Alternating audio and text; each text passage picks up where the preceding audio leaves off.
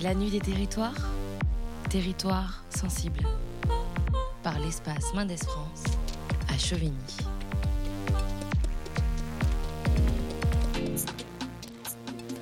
Bonsoir et bienvenue à tous nos auditeurs sur le plateau de la Nuit des Territoires, une proposition radiophonique de l'espace Mendes France, le centre de culture scientifique de la ville de Poitiers.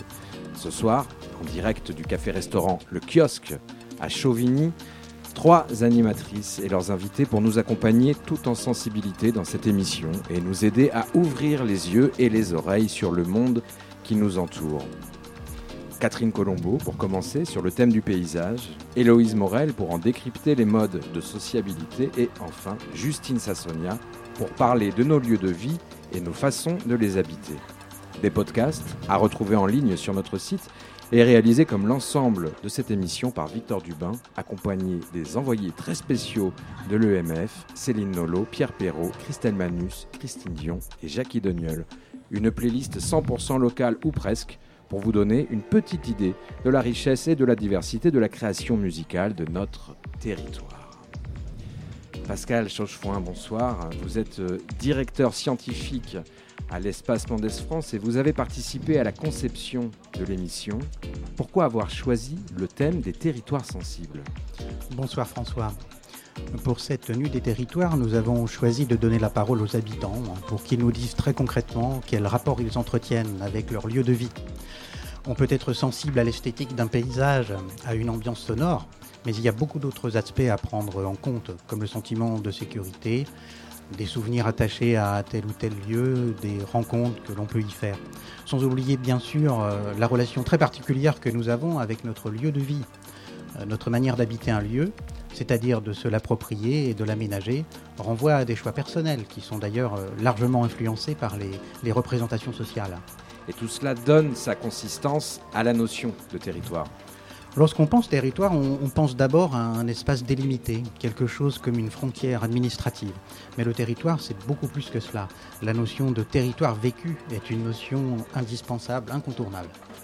Est-ce que c'est aussi dans les territoires que l'on observe au plus près les transformations de la société? En effet, une autre bonne raison de s'intéresser au territoire est liée aux mutations profondes qui caractérisent notre époque et qui marquent notre environnement quotidien, comme la fermeture d'une usine, euh, d'un commerce ou, ou encore les effets du réchauffement climatique. Mais compte tenu de la complexité des mécanismes en cause, on peut avoir quelques réticences à les aborder de front dans leur globalité. Il est vrai qu'on peut se sentir parfois dépassé. La mission d'un centre de culture scientifique comme l'espace Mendes France, euh, c'est d'abord euh, d'aborder ces sujets avec toute la rigueur intellectuelle euh, qui s'impose, en partant des centres d'intérêt et des préoccupations des populations.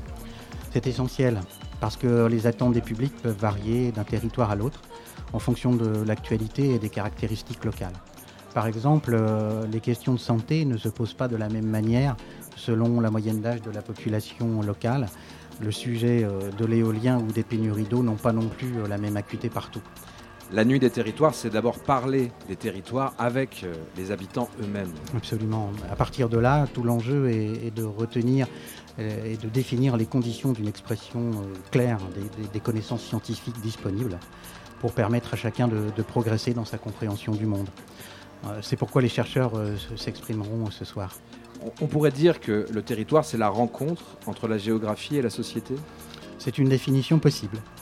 Euh, c'est la partie sensible de ces interactions que nous allons donner à entendre ce soir à partir de reportages, d'éclairages scientifiques et de, regards d'experts. Je les remercie d'ailleurs euh, très chaleureusement d'avoir accepté de, nous accompagner tout au long de, la soirée. Je remercie également euh, la ville de Chauvigny et la propriétaire du restaurant Le Kiosque hein, qui nous accueille pour cette émission. J'asso- J'associe euh, à ces remerciements nos, partenaires de Grand Poitiers, la région Nouvelle-Aquitaine et l'Université de Poitiers.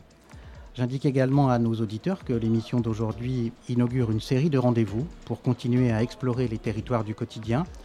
Nous vous invitons à consulter régulièrement le site internet de l'espace Mendes France pour connaître notre programmation. Et je souhaite euh, à tous ceux qui nous écoutent une belle, émi- une belle émission, une belle immersion au cœur des territoires sensibles. La nuit des territoires de l'espace Mendes France à Chauvigny. Tout de suite, le premier plateau qui sera consacré au paysage. Je laisse la parole à Catherine Colombo. Bonsoir Catherine. Bonsoir. Vous travaillez à l'Espace Mendes France et vous allez nous décrire un peu ce premier sujet. Oui, nous allons nous intéresser au paysage et voir que c'est un vrai sujet de recherche pour les scientifiques, qu'ils soient géographes, architectes, écologues ou paysagistes bien sûr. Alors le paysage, pour chacun de nous, c'est un peu notre cadre de vie, un lieu qu'on peut décrire, qu'il soit naturel comme une forêt ou totalement urbanisé. Oui, mais est-ce qu'un paysage, c'est seulement une succession d'arbres, d'immeubles, de champs, ce que nous voyons quand on regarde autour de soi? Ou est-ce que les sons qu'on entend, l'ambiance, les odeurs, font aussi partie du paysage? En fait, est-ce qu'on peut ressentir un paysage? Et ce paysage qui nous entoure, est-ce qu'on le subit ou est-ce qu'on peut le choisir et peut-être participer à sa transformation? Alors, pour parler de tous ces aspects et de tenter de définir ce que c'est qu'un paysage, nous accueillons un paysagiste, Alexis Pernet. Bonsoir. Alexis, vous êtes enseignant-chercheur, maître de conférences en sciences humaines et vous enseignez à l'École nationale supérieure de paysage de Versailles. Nous recevons également Jean-Louis Yengue. Vous êtes professeur de géographie. Jean-Louis, vous êtes aussi directeur du laboratoire euh, Ruralité, l'UFR Sciences humaines et arts à l'Université de Poitiers. Et vous venez d'écrire un ouvrage intitulé euh, La nature en ville avec Amélie Robert aux éditions Atlantique qui sortira le mois prochain. Bonjour. Alors Jean-Louis, je me tourne vers vous. Est-ce que vous pouvez nous expliquer ce que c'est que le paysage pour un géographe? Vaste question. Alors le paysage pour un géographe, en tout cas pour moi, c'est d'abord une, une, une, sécrétion. Une sécrétion dans le sens premier du terme, c'est-à-dire une production inconsciente des sociétés humaines. C'est en fait le, mariage, la rencontre entre le cadre de vie, comme on le disait tout à l'heure, et les, hommes en fait. Cette, cette rencontre peut être matérielle, euh, c'est des arbres, c'est des maisons, etc. Mais elle peut être également immatérielle. C'est l'idée qu'on se fait de quelque chose. On peut construire un paysage sans sa matérialité. On n'est jamais allé sur euh, une planète lointaine, mais on peut se figurer quelque part son paysage. C'est aussi ça le paysage. Et c'est pas seulement un panorama, alors? C'est pas seulement visuel? C'est pas seulement visuel. Je disais, c'est une sécrétion, c'est bien sûr sonore, c'est bien, bien sûr visuel, mais c'est surtout mental en fait. Le paysage se fabrique dans l'esprit, se fabrique dans la tête de celui qui le construit, de celui qui le vit, de celui qui le pratique. Je prends des exemples simples. C'est parce qu'on a tous envie de manger bio qu'on va fabriquer un paysage associé à ce bio. C'est parce qu'on a tous envie de circuler avec des véhicules électriques que le paysage sera associé. Donc c'est une production inconsciente, comme je disais tout à l'heure. C'est parce qu'on a envie de faire quelque chose que la construction se met derrière. Donc c'est une construction collective en fait, le paysage?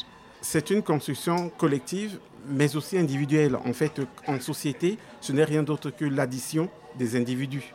Donc notre pratique individuelle va bien sûr avoir un impact sur le collectif, et c'est tout cet ensemble qui va faire, qui va faire le paysage. Euh, le paysage, j'allais préciser, n'est pas seulement la verdure. Le paysage, c'est aussi le bâtiment.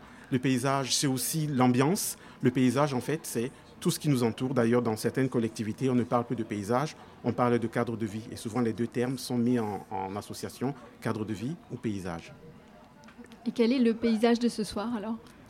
Le paysage de ce soir, euh, c'est déjà une ambiance euh, festive. On est, on est, tous contents de se retrouver en, en sortant de, de, cette période de confinement. Le paysage, c'est bien sûr les bruits qu'on entend. Le paysage, c'est la bonne ambiance. Le paysage, c'est la table autour, autour de laquelle nous sommes. Et puis le paysage, c'est tous ces hommes et ces femmes qui sont tout autour de nous et qui nous écoutent et qui participent quelque part à la réflexion. Et pour vous, Alexis, le, paysage de ce soir, qu'est-ce que ce serait en, quelques mots? Euh, Le paysage, je l'ai donc face à moi, autour de moi. Euh, comme Jean-Louis l'a dit, euh, un paysage plein d'hommes et de femmes. et puis un paysage très composé. moi, je suis très sensible en arrivant ici à Chauvigny, sur cette place de remarquer à quel point la composition de l'espace euh, met en scène aussi l'histoire, par exemple, de ce lieu. De là où je suis, je, vois l'église, je vois le donjon. Euh, et, cette vue, elle m'est permise par ce recul, par cette composition des arbres, par cette place, avec ces édifices civils. Euh, il y a un ordre derrière tout ça, il y a un dessin, il y a, y a un projet. voilà, les, paysagistes sont là dans cet accompagnement. alors, ils ne sont pas nécessairement à l'origine de ces projets, mais c'est eux qui les matérialisent, qui aident à les matérialiser, à les incarner, en tout cas dans notre société depuis un certain, certain temps. Merci. Merci à tous les deux. On vous retrouve euh, juste après un reportage sonore qui va nous emmener directement dans le Marais Poitevin. On va suivre Céline et Victor qui ont bravé les moustiques pour nous conduire à Arcet, un village des Deux-Sèvres au cœur de la Venise verte.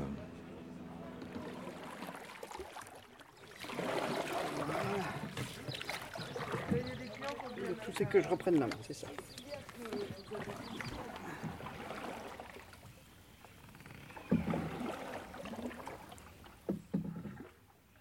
Je suis Yanis Suer, je suis né dans le Marais, je suis originaire du Marais, toute ma famille est là depuis des lustres.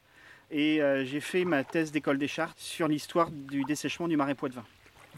Ça m'a occupé un certain nombre d'années, ensuite j'ai publié cette, cette, thèse, et puis j'ai continué ensuite à réaliser des travaux, et en ce moment je fais l'inventaire du patrimoine des communes qui bordent la Sèvre niortaise pour le compte du, département de la Vendée, des régions Pays de la Loire et Nouvelle-Aquitaine, et du Centre vendéen de recherche historique que je dirige, qui est un centre de recherche et d'édition sur l'histoire et le patrimoine de la Vendée.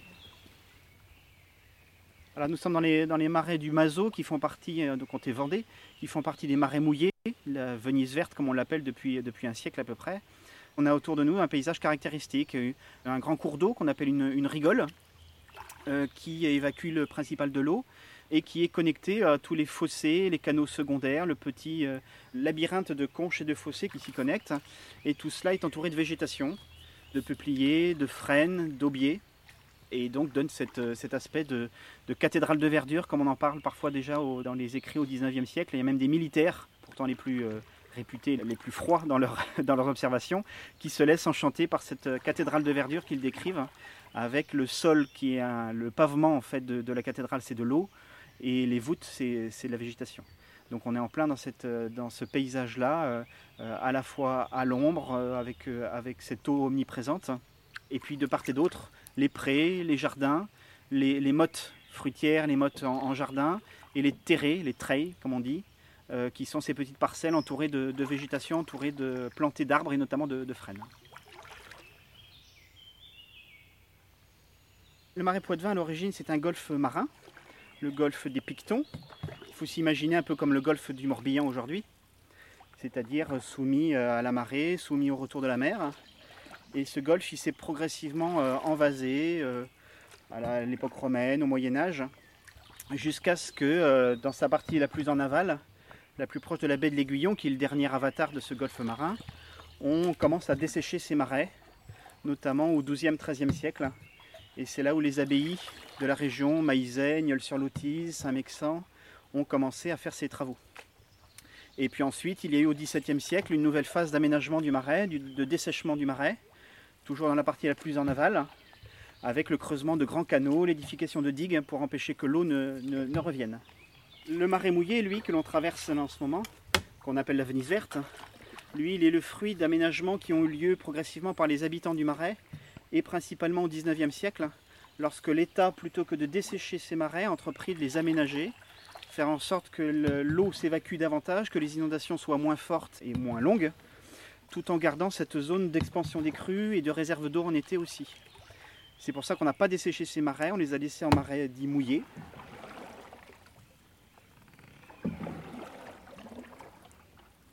passe à côté d'une ferme, une de ces fermes du Marais, surélevée un petit peu, voilà, à l'abri d'inondation. Et puis les, dépendances sont en arrière du logis ou à proximité du logis, euh, avec la barque juste à côté, le petit port privé. Tout ça est lié, l'habitation est directement liée au Marais par les dépendances et par la barque qui est accostée au, bord de l'eau. C'est une, de ces fermes de, forme vraiment traditionnelle et dans le Marais.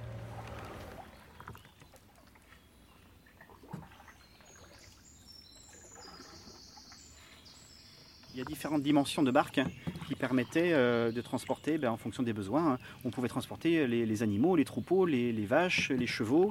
Puis la barque, elle servait au quotidien euh, depuis le baptême jusqu'à l'enterrement. On emmenait dans le bourg euh, la mariée, on emmenait le bébé pour le baptême, on emmenait le cercueil qu'on mettait sur la barque pour aller jusqu'à l'église. Il y a comme ça dans certains bourgs, même des, petits ports, parce que les bourgs étaient parsemés par conséquent de, petits ports hein, qui permettaient aux gens de débarquer ou d'embarquer. Il y a des ports comme ça qui s'appellent le port des morts, parce qu'au pied de l'église, voilà, on, amenait les, cercueils jusqu'à l'église pour les, pour les enterrements. Donc c'était vraiment le bateau était, euh, était l'outil euh, quotidien essentiel et, on apprenait à s'en servir dès l'enfance.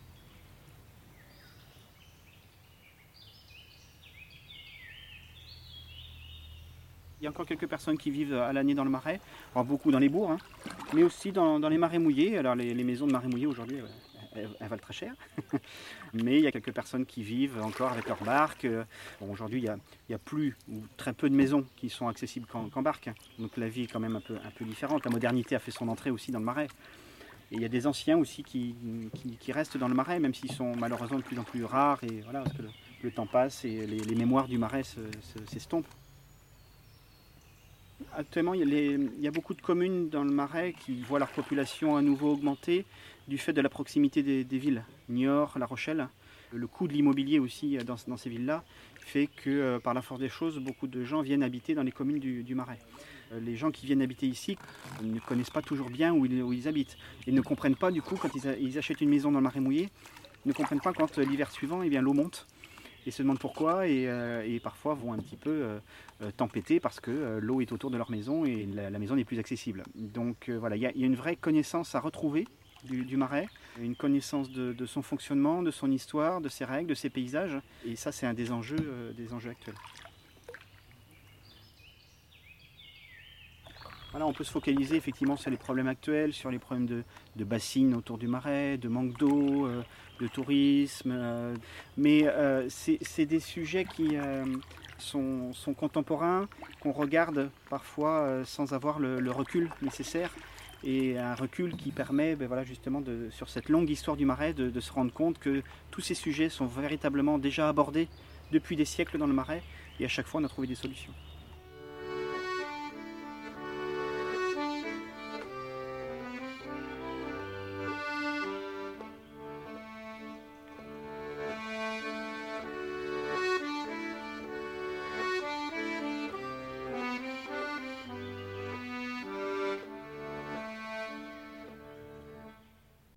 La nuit des territoires de l'espace Mendes France à Chauvigny. Un jingle très sonore après cette balade tranquille sur l'eau, mais la barque vient d'accoster au kiosque à Chauvigny et nous retrouvons nos invités en plateau, Alexis Pernet, paysagiste, et Jean-Louis Yengue, géographe. Alexis, vous êtes donc paysagiste et je crois que vous connaissez bien le marais Poitevin. Est-ce que vous pouvez nous expliquer pourquoi? Alors le oui, je vais vous parler du. Je peux vous en parler aussi en tant qu'habitant, euh, en tant que professionnel, paysagiste, en tant que chercheur, et peut-être en tant qu'habitant paysagiste, qui est une catégorie qu'on devrait un peu plus explorer, je pense, justement pour tous contribuer au devenir de ces, de ces paysages. Euh, bon, Yannis Suir est un, grand historien, un connaisseur merveilleux, et, son, son propos est tellement limpide, euh, agrémenté du, bruit de la pigouille euh, et de, la barque qu'on pousse sur la conche. C'est un instant merveilleux. Euh, et j'ai, en tant qu'habitant, cette chance d'avoir accès dans un premier temps à ce, à ce paysage qui est bien plus qu'un paysage visuel, comme on disait tout à l'heure, qui est, on l'a entendu, on, le, on le sent, et puis on le vit aussi au rythme de lent de ces, de ces barques qui, qui, qui glisse comme ça à la surface des, des, conches. Et puis vous avez entendu combien très rapidement, au-delà du sensible, c'est un territoire d'enjeu, c'est un territoire de dispute, de disputes inscrites dans un temps long, dans un temps historique, euh, dans des politiques publiques euh, contredites et ou appropriées par euh, des sociétés locales, par des, groupements d'acteurs, euh, des, syndicats qui gèrent en commun des, espaces, des territoires, des ressources comme, euh, l'eau.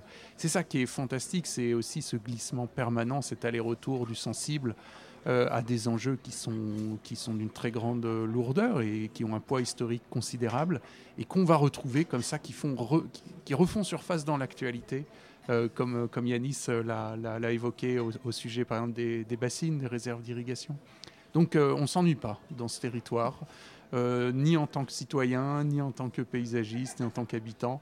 Euh, peut-être on peut choisir d'en avoir une relation très hédoniste, très en fait d'être consommateur, de, le voir comme un décor, mais passer rapidement au-delà du décor. Et, je crois que c'est important aujourd'hui qu'en tant qu'habitant, déjà, on, se réimplique dans la, dans, la destinée, dans la prise en main d'un projet pour ces, pour, ces, pour ces grands paysages pour les transmettre en fait, pour que d'autres derrière nous puissent euh, avoir ce même plaisir de, que, que Yannis Suer vient de nous faire partager. Donc vous étiez en immersion complète dans le marais Poitevin. Et, et comment s'est passé concrètement votre travail en fait? Comment ça se passe? On commence par des, par des enquêtes quand on travaille sur le marais hmm. Poitevin on, on interroge tous les, les acteurs locaux quand on, Comme dans n'importe quel euh, projet de, paysage, on commence par aller, enfin, par faire une, immersion, d'être sur le terrain en fait. On commence par une, vraiment une, une approche euh, euh, physique, de terrain, de rencontre. parfois, on, diffère un peu le temps de la rencontre pour se laisser le temps à soi-même d'une expérience, on va dire, de, de, proximité, une expérience sensible, et, et de, vivre aussi son de vivre l'inconnu, c'est-à-dire de ne pas avoir tout de suite les catégories, les mots, les, clés de lecture pour entrer dans la compréhension d'un paysage. D'abord, euh, on, le regarde de façon comme ça, très, on, le, reçoit, on le reçoit, il, nous bouge. on se laisse bouger, on se laisse parfois, euh, il peut nous déplacer très fortement. Nous, Et puis après, en effet, on rentre, on va rentrer plutôt dans une compréhension peut-être plus, plus sociologique, mais qui n'a pas la, comme vocation de, de fournir un, tableau sociologique, euh, un diagnostic. Euh, l'enjeu, c'est de voir qui agit et qu'est-ce qu'on fait avec, euh, avec les gens, qu'est-ce qu'ils font à leur paysage et comment ce qu'ils y font peut, peut, servir un, un, projet commun en fait. C'est, et c'était quoi l'objectif de cette mission en fait? Alors, moi, j'ai eu l'opportunité d'entrée de jeu de, travailler sur une question très, lourde, puisque ce territoire du Marais Mouillé euh, c'est un territoire, c'est un bocage aquatique. Un bocage, c'est constitué de, réseaux de haies, d'arbres. Et il se trouve que 90% de, la constitution de ce bocage, c'est le, frêne, le frêne commun euh, qu'on voit dans les campagnes européennes et qui est affecté par un, champignon, une pathologie fongique euh, depuis une vingtaine d'années en Europe et qui laisse présager une disparition en fait du frêne à peu près à l'instar de, de ce qu'on a connu pour l'orme. Et pour un paysage qui est comme ça, classé, labellisé, reconnu, euh, parcouru et, aimé, enfin qui est un paysage repère, euh, comment envisager de se passer d'une essence d'arbre? Mais finalement, la question, on peut la, poser différemment et se dire, mais est-ce que c'était sage de fabriquer un paysage qui repose sur une seule espèce? Mmh. Voilà. À l'heure du changement climatique, de, de, de, l'arrivée comme ça massive de pathologies, de transformations, de fragilisation aussi des écosystèmes. Et dans ce cas-là, le paysagiste, il va aider à, définir une stratégie, une palette végétale et à amener les, acteurs à se projeter avec, euh, avec d'autres essences euh, et d'inviter les gens à replanter euh, sur, ce, sur ce territoire. Donc on a voulu le protéger, de, le figer. Et aujourd'hui, en fait, on se rend compte que pour le transmettre, il faut le réinventer. C'est une magnifique mission. Et qu'est-ce qui va se passer du coup comme euh, solution? Qu'est-ce, qui a été trouvé? Alors, il a été euh, défini une palette euh, de, 5, 6, 7 essences qui vont diversifier en fait cette, cette trame arborée. Aujourd'hui, les propriétaires du marais donc, sont invités par l'intermédiaire de, l'équipe du parc naturel régional à, à, réinvestir, en fait, à repenser aussi leur parcellaire. Et quand, quand des, des, alignements de frênes sont euh, déclarés euh, malades, en, en, dépérissement, hein. euh, le, parc va, intervenir avec des équipes techniques, avec les propriétaires eux-mêmes, et aider à, réinstaller, réimplanter des, nouvelles trames bocagères que les gens seront amenés aussi à conduire dans cette forme de l'arbre tétard, qui est très très voilà, symbolique de nos campagnes. c'est pas l'arbre dans son port libre, grand, grand et élancé, c'est l'arbre euh, ressource. C'est l'arbre qu'on vient recéper, retailler et sur lequel on a, euh, et qui prend presque figure humaine aussi. Hein. Donc euh, c'est voilà, c'est une histoire très forte et une relation très forte. À, Poitiers, on a des tilleuls à tête de chat.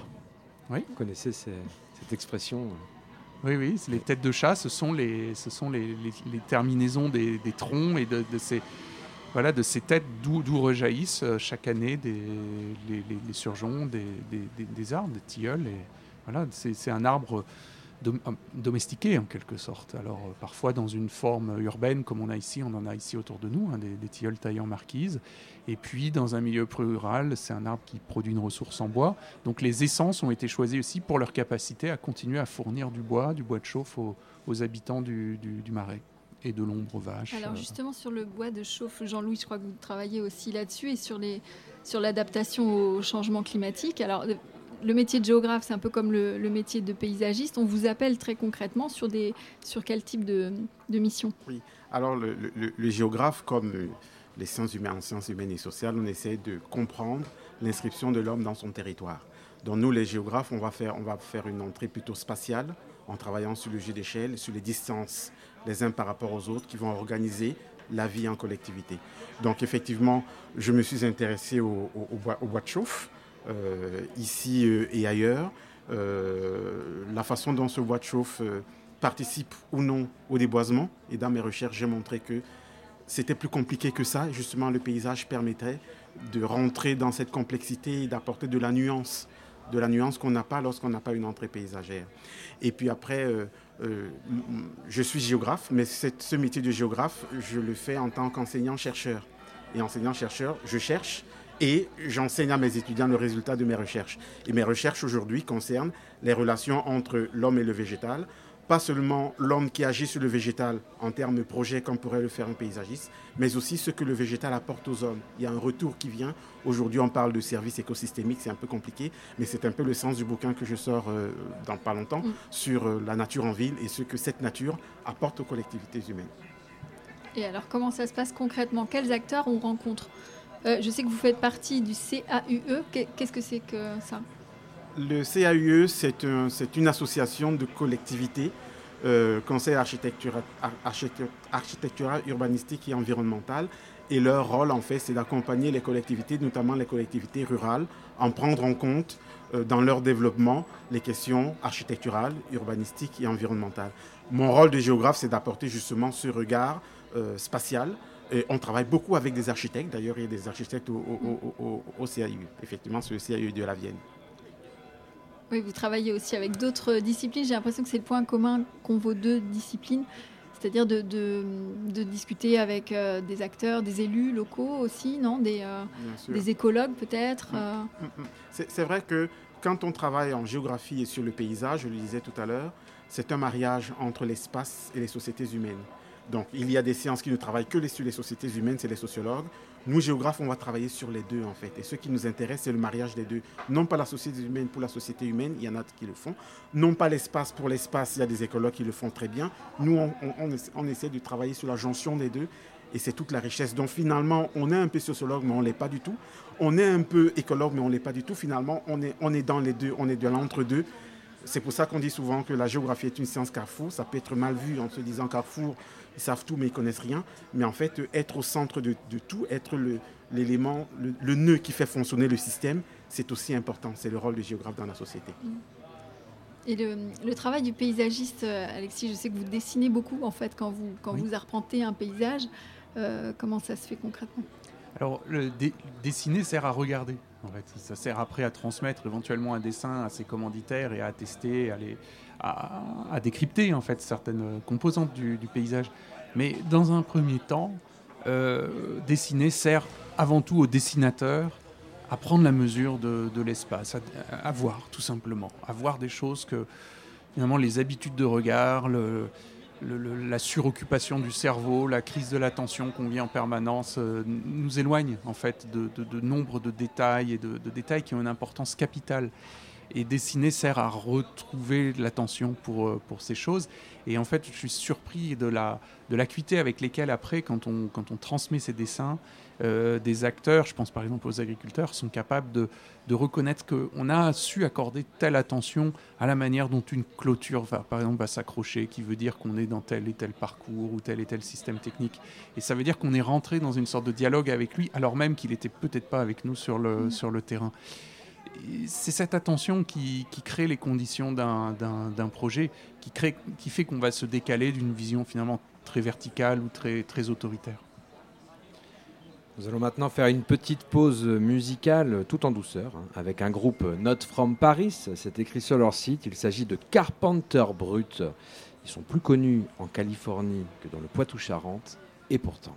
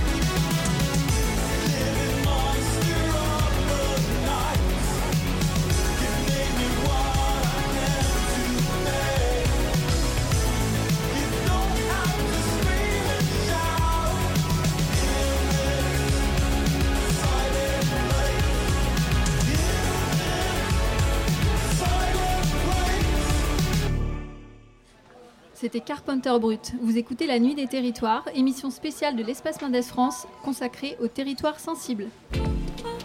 La Nuit des Territoires, territoires sensibles. Nous parlons des paysages avec Alexis Pernet, paysagiste, et Jean-Louis Yengue, géographe. On va maintenant s'intéresser aux paysages en tant que sujet de recherche scientifique. Commençons par euh, Jean-Louis. Est-ce que vous pouvez nous parler de, vos recherches, notamment au sein du laboratoire euh, Ruralité? Alors, à Ruralité, c'est un acronyme. Hein. notre objet de recherche, c'est un fait de s'intéresser à tout ce qui renvoie à la ruralité lorsqu'on est en ville et tout ce qui renvoie à la ville lorsqu'on est dans l'espace rural. Donc, euh, c'est par exemple en ville euh, s'intéresser à euh, tout ce qui serait nature en ville ou s'intéresser aux toutes petites villes. Et dans l'espace rural, ce sera s'intéresser peut-être au lotissement, aux zones d'activité, etc. Donc, on est toujours en train de chercher l'entre-deux. C'est un peu ça notre, notre marque de fabrique. Aller chercher, donc je disais, en ville ce qui est campagne et en campagne ce qui est ville. Et j'ai l'impression que les paysages, en, quelque sorte, on les, on les subit un peu. Enfin, certains, certains paysages sont plus fades que d'autres, en fait. Et comment se, manifestent les études là-dessus? Oui, alors le, paysage, c'est quelque part une, représentation. Hein. donc c'est une idée qu'on se fait de quelque chose. Euh, donc tu disais tout à l'heure des paysages fades, des paysages peut-être qu'on aime et d'autres qu'on aime moins. Tout ça, c'est aussi temporel. Les paysages, peut-être aujourd'hui, on va le trouver fade et demain, il ne il le sera plus. Ça dépendra des sociétés aussi. C'est aussi très, très culturel. Et dans, dans, notre laboratoire, on travaille euh, sur la diversité de paysages en France, bien sûr, mais également à l'étranger, euh, aussi bien dans les pays du Sud que dans les pays du Nord. Il y a d'autres disciplines que la géographie? Aujourd'hui, alors Ruralité est un vieux laboratoire qui a énormément évolué. On a eu des sociologues au sein, de, Ruralité. Aujourd'hui, on travaille beaucoup avec, des économistes, n'est-ce pas Pascal, euh, qui nous apportent bien sûr une, autre vision. Le, paysage, il est forcément pluriel en fait. Il apporte euh, bien évidemment un mariage et un échange avec d'autres disciplines. Alors ça, c'est des membres de ruralité, mais dans le cas de nos projets de recherche, bien évidemment, on travaille avec des paysagistes, on travaille avec des architectes, on travaille énormément avec des sociologues, on travaille avec des écologues. Euh, bref, euh, le, paysage, j'allais dire, c'est un objet d'étude pour tous. Et la valeur ajoutée du géographe, c'est de pouvoir entendre et écouter tout le monde. Voilà. Donc je peux très bien travailler avec un juriste et juste après travailler avec un architecte. Tout le monde ne peut pas le faire. Et est-ce qu'il y a une mode justement là-dessus? Est-ce que, enfin, est-ce que ça a toujours été le cas? Est-ce que les géographes sont toujours impliqués dans les, dans les grands projets euh, locaux? Oui. Alors le, fait que le géographe, la géographie soit une, une science un peu entre deux, n'est peut-être pas reconnu en tant que tel. Il n'y a pas de métier de géographe comme il y a un métier d'architecte, un, un, métier de, paysagiste, un, métier d'économiste ou d'écologue. Le géographe, euh, il n'y a pas de métier en tant que tel, mais en fait, ils sont absolument partout. Donc je travaille énormément avec des collectivités, je travaille énormément avec des associations. On a des géographes absolument partout parce que c'est essentiel de faire le lien entre, entre tout ça, le lien entre toutes ces disciplines. Et donc finalement, souvent on dit en géographie, tout le monde est un peu géographe quelque part. Et vous, Alexis, alors le, paysagiste aussi, comment est-ce que le métier a évolué? Alors le, le, paysagisme est devenu, est entré aussi comme objet de recherche, euh, euh, d'abord par les historiens des jardins, euh, qui, ont, qui ont essayé de comprendre finalement quel rôle, quelle forme, quel, comment a évolué le, le jardin comme, euh, comme espace, euh, comme, euh, comme champ de, tension aussi, de, de, construction, de construction culturelle. Et donc, le, métier de paysagiste, en fait, il s'est euh, vraiment échappé du jardin. C'est ça qui est vraiment la grande, la grande tendance, sans jamais renoncer quelque part, sans avoir remisé complètement les bottes et la bêche au, vestiaire ou au placard. Et donc il faut tenir un peu cette, sur, cette, grande distance, finalement, d'aller se confronter à des grandes échelles de, de territoires et de, de paysages. Quand on parlait tout à l'heure de l'exemple du, grand site, on est sur 18 000 hectares, donc euh, vous faites tenir tout Paris là-dedans, c'est un truc énorme. Et, euh, en même temps, il faut rester euh, assez proche de, certains objets, de certains gestes qui renvoient à des, façons de faire, en fait, de façon de cultiver, d'installer le végétal, de le faire évoluer. Donc le, paysagiste, il s'est vraiment échappé du jardin à, partir des années 50. En fait, l'école dont, je viens et dans laquelle j'enseigne euh, elle est fondée par le général de Gaulle en 1945 pour doter la France de la reconstruction, de professionnels capables d'accompagner les, futurs programmes de grands ensembles, euh, et puis après, dans, les phases, plutôt dans les années 30 glorieuses, tous les programmes d'aménagement du territoire, de grandes infrastructures, on a, essayé de les penser en tant que paysage. On n'en voit pas toujours les traces, hein, dans, le, dans les, résultats ne sont pas toujours probants. Mais si on sait les lire et si on a accès aux archives, on se rend compte qu'en fait, il y a eu des paysagistes comme des géographes un peu partout dans les équipes qui, travaillaient et qui ont parfois... Euh, ben voilà, euh, permis à des grandes coupures d'urbanisation, par exemple des grandes coupures vertes euh, dans les, grands, dans les plans d'aménagement de, des sols ou, des, ou dans, les schémas, dans les schémas directeurs. Ce sont des espaces aujourd'hui qui ne sont pas construits, ce pas forcément des grands, des beaux paysages, mais si on ne les a pas euh, truffés de zones d'activité, de zones commerciales, c'est quelque part grâce à un ancêtre paysagiste, un obscur inconnu qui a bataillé en préfecture dans les années 1960 à Poitiers ou ailleurs, peut-être pour préserver tel et tel euh, lieu qui sera peut-être le futur grand parc euh, projet urbain ou, parc naturel urbain d'une métropole ou d'une euh, ville. Voilà, donc c'est un métier un peu des fois d'anonyme aussi. Enfin, ouais, c'est pas, on parle, enfin, je pense souvent à le nôtre, à André Le Nôtre, qui est une figure immensément connue. Le jour où Louis XIV lui a permis d'avoir ses propres armoiries, son propre blason, il a dessiné dessus euh, trois limaces, trois escargots qui, viennent, euh, qui sont ses ennemis quotidiens. Je trouve que ça résume bien notre position. Voilà, et je crains qu'on reste encore quelques années dans cet entre-deux avant une, reconnaissance peut-être plus large de ce, de ce métier, mais c'est aussi une condition de sa. C'est une, une, certaine humilité, je crois, qu'il faut avoir. J'ai l'impression que vos activités sont très liées aussi à l'évolution de la représentation de la nature. En fait, au départ, on a l'impression que voilà, paysagiste, c'est aussi beaucoup la, la nature maîtrisée et que ça évolue aussi avec les idées un peu euh, qui, deviennent un peu plus euh, communes, je dirais. Euh, moi, comment ne pas évoquer Gilles Clément C'est une figure extraordinaire qui a, qui a fait voler en éclats en fait un grand nombre de conventions dans l'aménagement et l'entretien, le, la relation au jardin, d'un espace très très maîtrisé, très tenu, très horticole, vers un espace d'invention pour le, pour le vivant et donc euh, qui, nécessite euh, de la part du jardinier ou du visiteur, de, l'usager, une relation euh, différente, peut-être une relation plus savante, peut-être une relation plus poétique aussi à l'espace du, jardin, et moins dominante, moins dans, moins, la, dans la domination. Et donc, oui, Gilles Clément a été de ce point de vue-là quelqu'un qui a fait voler en éclats certains, certains codes, et puis les collectivités ont inventé aussi leurs propres procédures, leurs propres règles, leurs propres méthodes. Parce la loi nationale euh, aussi euh, a changé à ce niveau-là, sur la prise en compte du paysage et de. Oui, il y a eu plusieurs étapes. Oui, oui, oui. Une, grande étape, c'est euh, 1993, c'est la, la loi paysage. c'est en fait le moment où on, sort aussi du, paysage comme objet protégé, du, site pittoresque, à l'émergence en fait, d'une préoccupation pour le paysage du quotidien, le paysage que vivent les gens ordinairement. ça va du rond-point à l'entrée de ville, au lotissement à l'espace public de centre-bourg et pas nécessairement euh, un paysage labellisé, hyper protégé, hyper soigné.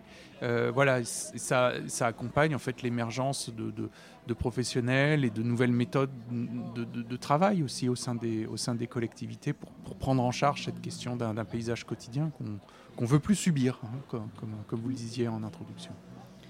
En parlant de Gilles Clément, j'en profite pour citer votre, euh, votre livre qui s'appelle Un précis d'incision sur le. Donc, qui traite du, jardin de Gilles Clément.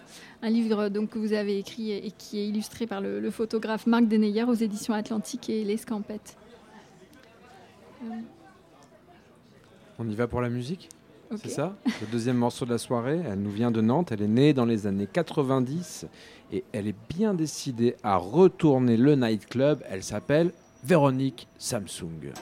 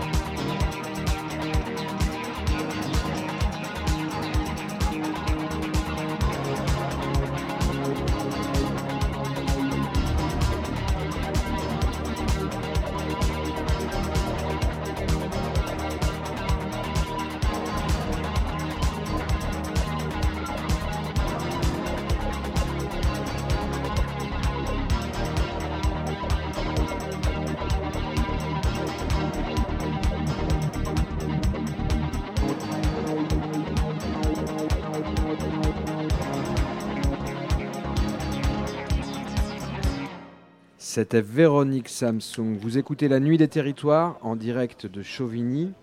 Et tout de suite, nous allons euh, poursuivre cette émission spéciale. La Nuit des Territoires de l'espace Mendes France à Chauvigny. Avec un sujet réalisé par Héloïse Morel et Victor Dubin. Ensemble, ils ont rencontré des jeunes femmes qui collent des messages féministes dans les rues de Poitiers. de la colle partout. Ok, alors je vous dis combien il nous en reste. C'est pour ça qu'on a un style, hein. on est qu'avec des fringues qui prennent la colle. Historique en colère, hmm. euh, justice patriarcale. Hmm. et justice sociale. Ouais, ça serait les hommes hein. prennent toute la place. Il nous en reste que trois. Hein. Un dans le virage de la gare, là quand il fera plus noir, et un autre où? Bah, centre-ville. Hein. Bah, le justice, on peut le mettre dans le, centre. patriarcal. Ouais, mais ouf. En fait, le problème, ah, c'est. si, je sais, dans la rue euh, du milieu, là. Tu sais, juste avant le milieu, là, dans la rue où on avait vu la une fois. Caté, ouais, ok. Ok.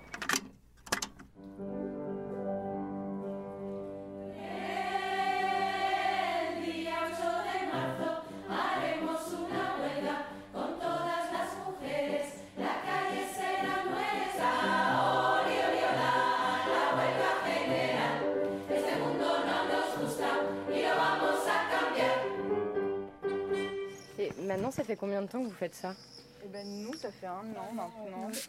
C'était avec le, remaniement du gouvernement. Au premier confinement, on avait vraiment envie de faire quelque chose et on se sentait hyper frustrés et on avait fait les manifestations, mais on s'était vraiment senti frustrés et, et niés dans notre, nos existences. Et donc du coup, on est parti coller. Euh, on avait fait une grosse, grosse nuit de collage. On avait vraiment collé 9, 9 slogans.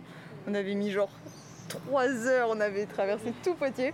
Mais euh, du coup après on a appris de ça aussi parce qu'on s'est dit euh, on peut pas faire ça tout le temps, genre c'est pas possible de s'épuiser euh, jusqu'à 2h du mat, c'est pas possible.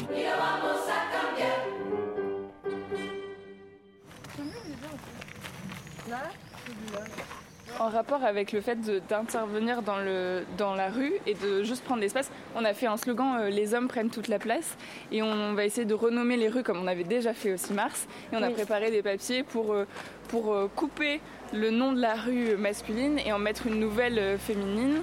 Et donc voilà, là ça va, c'est encore en lien avec le fait d'occuper l'espace. ça c'est pas ça, c'est euh, justice patriarcale et une feuille. Euh, les hommes, ça, une feuille. On a fait trop de feuilles, on explique trop nos choses aussi. Celui-là, celui-là, non Pas de marée féministe. Ouais, trop bah, bien. Voilà, parfait. On a l'espoir que des gens qui passent dans la rue et qui voient les, les choses puissent se dire Ah, Enfin, le parle, parle fort et sois fier, par exemple. Moi, si je passe dans la rue le soir, que je suis toute seule et que je vois ça, je sais pas, ça me, ça me donne un peu de la force, quoi. Merci. Une fois, et là, il y a la semaine dernière, non, c'était il y a deux semaines, qu'il y avait un petit qui a essayé d'enlever et que j'étais là, non, l'enlève pas, c'est joli. Et du coup, il s'est senti tout honteux et sa maman lui a dit, ouais, laisse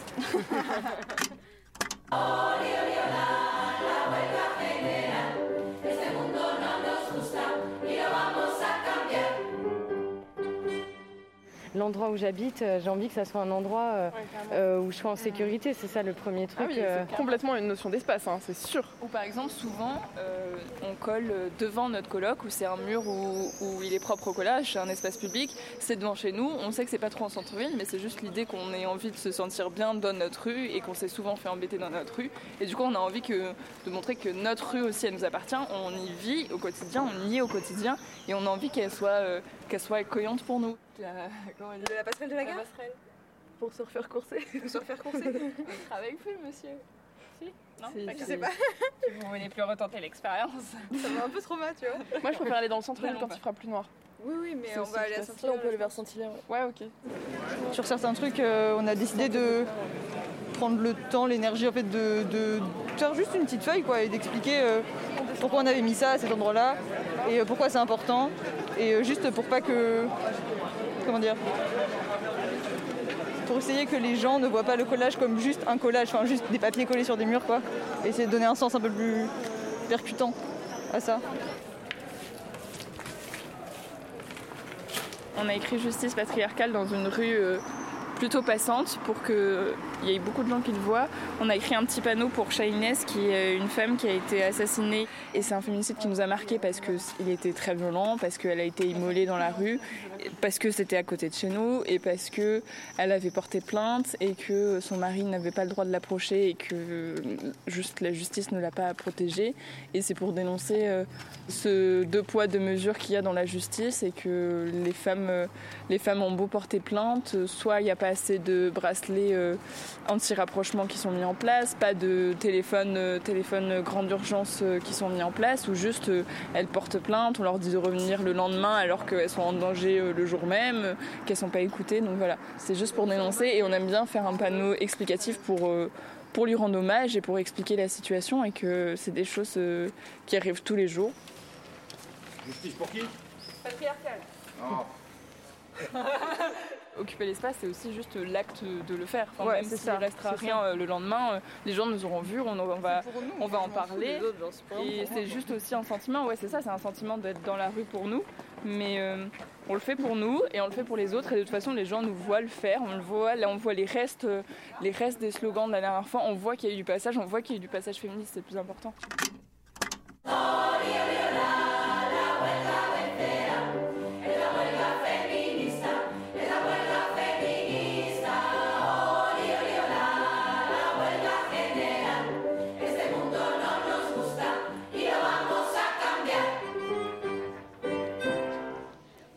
Venons d'entendre un reportage intitulé Collage féministe à Poitiers.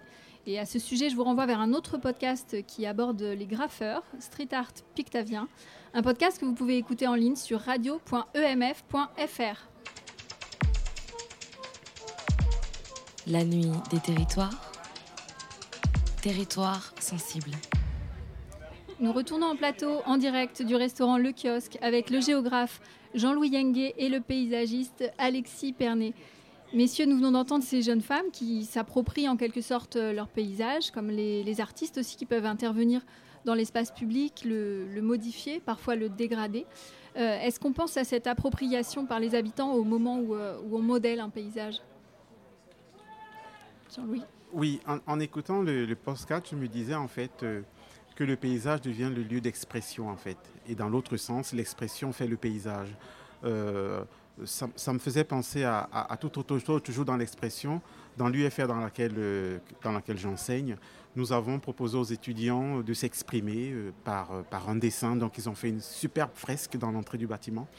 Et cette fresque a été taguée la semaine dernière. Donc, l'artiste a été très fortement choqué par le tag. Et, finalement, à l'UFR, on est en train de se dire c'est peut-être le lieu de, discuter et d'échanger sur l'expression dans l'espace public et justement la confrontation entre différentes formes d'expression. Euh, dont ces, jeunes filles sont en train de contester quelque chose.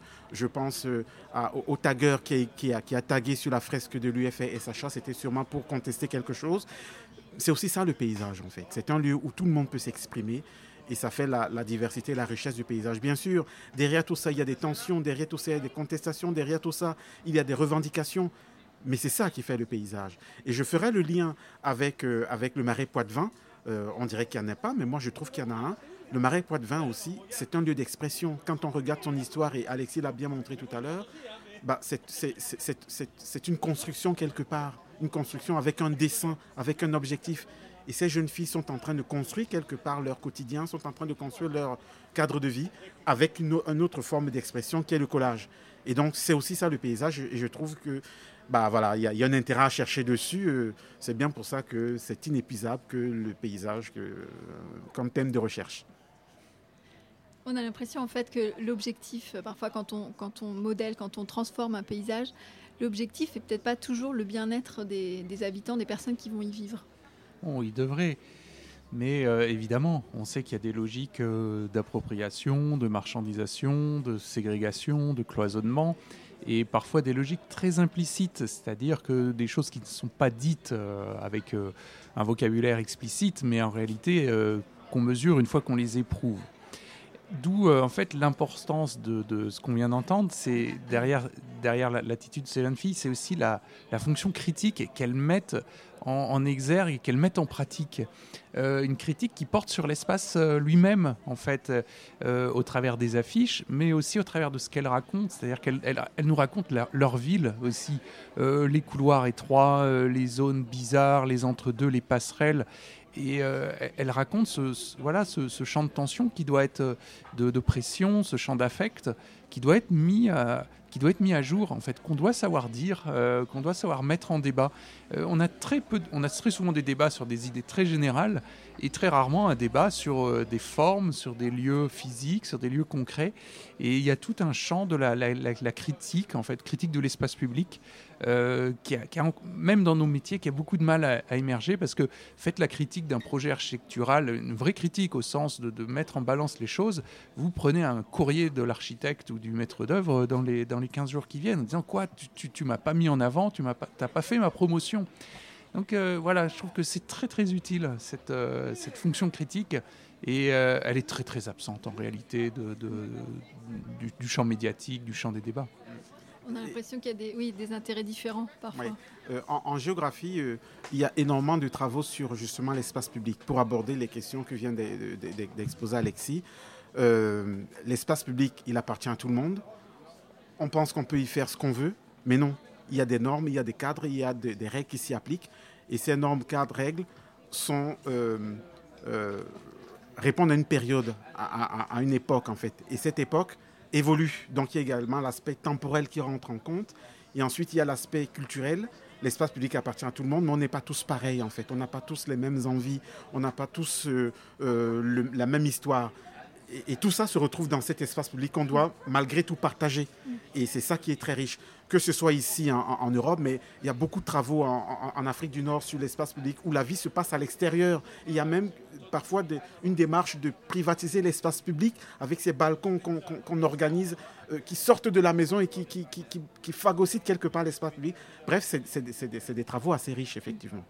Du coup, j'ai l'impression que c'est un peu l'art du consensus aussi. Euh, vos métiers, de pouvoir euh, être des médiateurs euh, et, faire en sorte que tous les, tous les habitants, tous les acteurs, même s'ils ont des objectifs euh, différents, soient d'accord quand il y a un nouveau projet qui se met oui, en place il y, a une médiation qui se fait très souvent en amont des projets, parfois qui est une sorte de façade assez souriante de d'un projet participatif qui se passe dans un atelier et tout ça. Bon, on n'est jamais tout à fait sûr de la, de la, transmission de, des, données, parce que forcément elles sont derrière réappropriées dans cet ensemble de règles, de normes qu'évoquait Jean-Louis.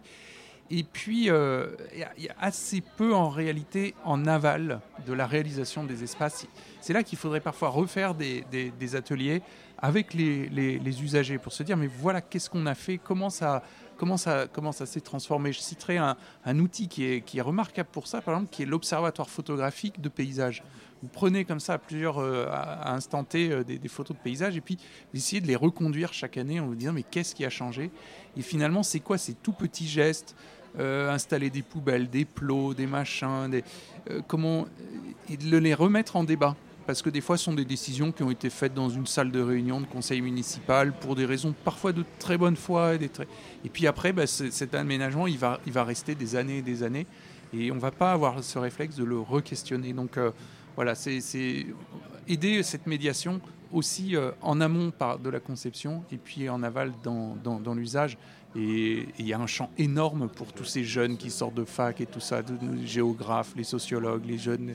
Il y a un champ énorme d'invention dans ce, dans, sur ces, sur ces terrains-là. C'est vrai qu'Alexis parlait d'observatoire photographique, effectivement les photos avant, après. Euh, bien sûr, on travaille sur euh, qu'est-ce qui a changé, mais surtout pourquoi ça a changé.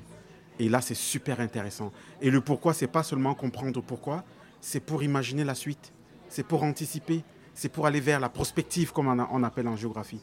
Et, là, c'est toute une science dans laquelle on retrouve bien sûr les paysagistes, parce que quand tu parles d'observatoire de, de, paysages photographiques, on travaille également dessus. Il faut savoir qu'au début du siècle dernier, 19e siècle, euh, on a fait énormément de photos de la France. Et puis depuis, il n'y en a pas eu. Et depuis 1993, tu es bien placé pour le savoir euh, paysagiste. Il y a toute une volonté collective de remettre en œuvre ces observatoires photographiques. On le fait à plusieurs niveaux. Dans le CIE dans lequel euh, je suis administrateur, bien évidemment, on a fait la même démarche. L'idée, c'est bien sûr pour avoir une marque de ce qui se passe aujourd'hui, expliquer pourquoi surtout. C'est surtout l'explication qui est intéressante. Merci. Merci Catherine, merci à nos chercheurs invités, Alexis Pernet et Jean-Louis Yengue. Nous allons poursuivre euh, cette soirée spéciale avec notre deuxième partie, animée cette fois-ci par Héloïse Morel. Bonsoir Héloïse. Bonsoir François. Vous êtes responsable du pôle Sciences et Société à l'Espace Mondes France et rédactrice à la revue L'actualité, la Nouvelle-Aquitaine.